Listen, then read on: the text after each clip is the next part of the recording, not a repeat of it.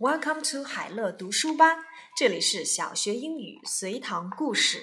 Story Four: A Beautiful Doll. Tina is a lovely girl. She has lots of dolls. One of these dolls is very beautiful. She has long blonde hair and wears a white dress. The little girl likes her very much, so she called her Sandy. You forget all the sad things and become happy when you see her. Tina tried to teach Sandy to speak, but she failed. When she's free, Tina always makes clothes for her. When she's unhappy or met with some difficulties, Tina talked to her. Because they are close friends. What a lovely girl she is. Do you like it too?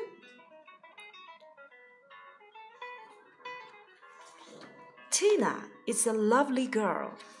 Tina 是一个可爱的女孩。She has a lot of dolls. 她有很多漂亮的洋娃娃。One of these dolls is very beautiful. 其中有一个是最美的。She has long blonde hair and wears a white dress.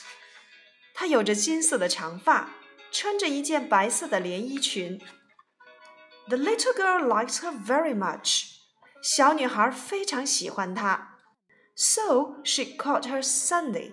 因此，她给她起了一个名字，叫做 Sunday. You forget all the sad things and become happy when you see her. 当你看到她时，就会高兴，会忘记所有伤心的事情。Tina tried to teach Sunday to speak, but she failed. Tina 试着教 Sandy 说话，可是她失败了。When she's free, Tina always make clothes for her. 当 Tina 空闲时，她时常为 Sandy 缝衣服。Tina always make clothes for her. When she's unhappy or met with some difficulties, Tina talk to her. 当她遇到不快乐的事情或碰到困难时，Tina 总是对她倾诉。 because they are close friends. What a lovely girl she is! 因为她们是亲密的朋友，多么可爱的一个女孩啊！Do you like it too? 你也喜欢她吗？Questions Number one Who has a beautiful doll? 谁拥有一个漂亮的洋娃娃？Number two Does she teach her to speak?